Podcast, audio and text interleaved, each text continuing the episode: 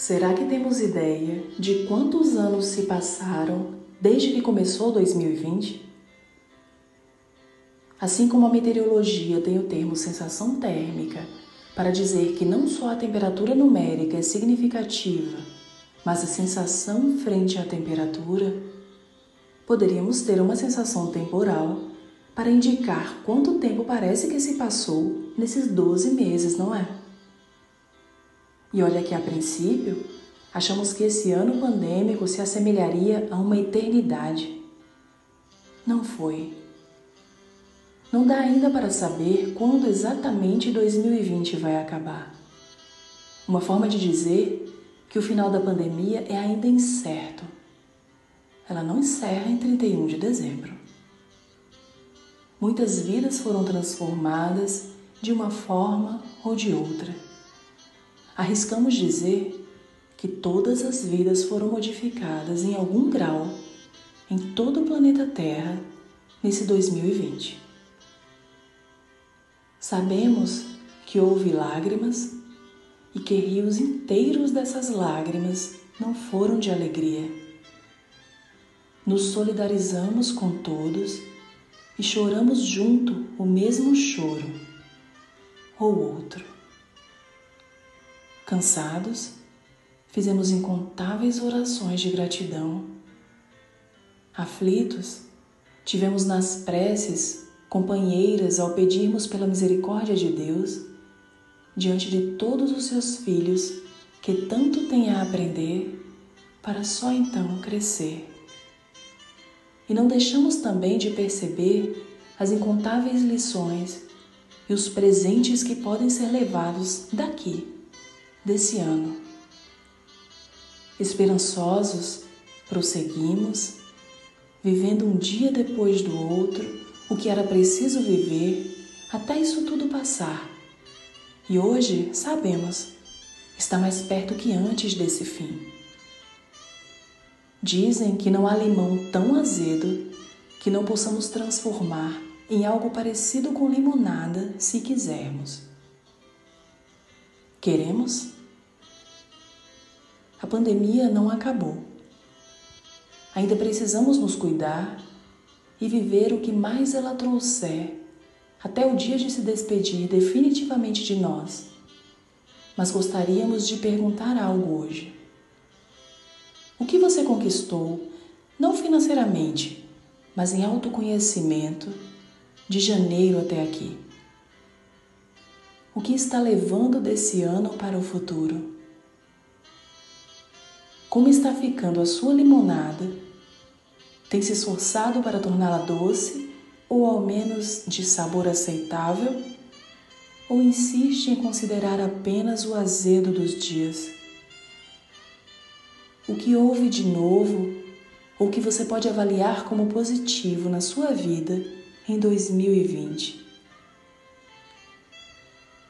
A pandemia subtraiu e ainda está reduzindo muitas horas do nosso sono, especialmente ao trabalharmos nos hospitais, locais nos quais a exigência foi e ainda é maior, mas trouxe também um tanto enorme de fé, coragem, resignação e doses generosas de união muitas vezes naquele conhecido estilo um por todos e todos por um dos mosqueteiros. Doamos o que podemos, o que precisamos até aqui e recebemos o que necessitamos, o que é possível e adequado receber. Sendo Deus perfeito, nada que Ele faz ou permite foge a essa perfeição. Tudo se entrelaça e se encaixa. É 2020. Pareceria um conto se não estivéssemos vivendo no presente a história. Pareceria, mas não é. Em algumas horas estaremos em outro janeiro, o primeiro mês de um dito novo ano, onde tudo poderá ser recomeço se quisermos. É um tempo novo para talvez optarmos por responder com sim às perguntas: Vamos viver de verdade? Usar bem o tempo que está por vir? Tempo de rever o que precisa ser melhorado dentro e fora de nós. Tempo de pensar mais no outro, sem esquecer de nós. Tempo de valorizar a família, sendo Jesus um dos principais membros dessa família. Tempo de fazer bem aos animais, às pessoas, à natureza. Tempo de plantar novos sonhos. Tempo de agradecer pela vida que é um grande presente, ainda que a dor ainda esteja presente. Tempo de buscar mais a Deus. Tempo de amar mais, de amar um amor verdadeiro, aquele que nada exige. O tempo voa e não há tempo que volte mas o tempo presente está aqui para nós, agora. O que faremos de agora em diante? Quem seremos? Continuaremos no velho ou permitiremos que nasça, junto a 2021, mais do novo em nós? Cada coisa que acontece, mesmo uma pandemia viral, tem seus bons objetivos e seus límpidos valores. Não esqueçamos disso. Que possamos encerrar esse ciclo com serenidade nos nossos corações, que possamos adoçar nossos dias com a humildade que tantas portas abre à compreensão, à resiliência, ao aprendizado diante do que é bom e do que pensamos ser ruim. Que Deus continue nos abençoando a todos nós no que necessitamos, individual e coletivamente.